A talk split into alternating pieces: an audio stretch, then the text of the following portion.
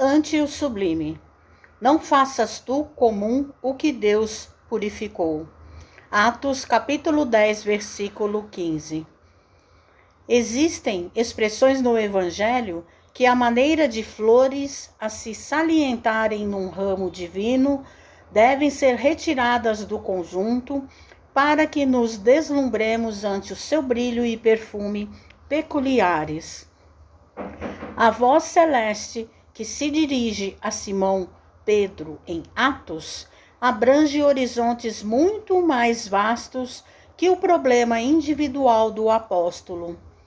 O homem comum está rodeado de glórias na terra, entretanto, considera-se, num campo de vulgaridades, incapaz de valorizar as riquezas que o cercam.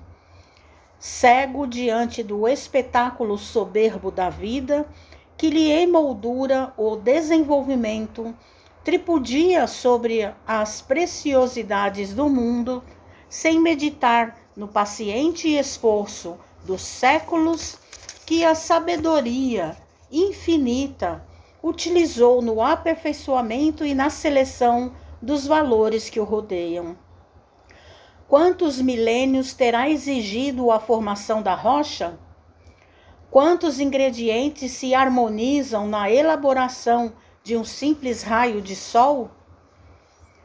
Quantos óbices foram vencidos para que a flor se materializasse? Quanto esforço custou a domesticação das árvores e dos animais? Quantos séculos será empregado a paciência do céu na estruturação complexa da máquina orgânica em que o espírito encarnado se manifesta? A razão é luz gradativa diante do sublime. Não te esqueças, meu irmão, de que o Senhor te situou a experiência terrestre num verdadeiro paraíso, onde a semente minúscula retribui na média do infinito por um e onde água e flores, solo e atmosfera te convidam a produzir em favor da multiplicação dos tesouros eternos. Cada dia louva o Senhor que te agraciou com as oportunidades valiosas e com os dons divinos.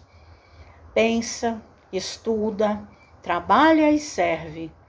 Não suponhas comum o que Deus purificou e engrandeceu. Mensagem de Emmanuel no livro Fonte Viva, Psicografia de Francisco Cândido Xavier.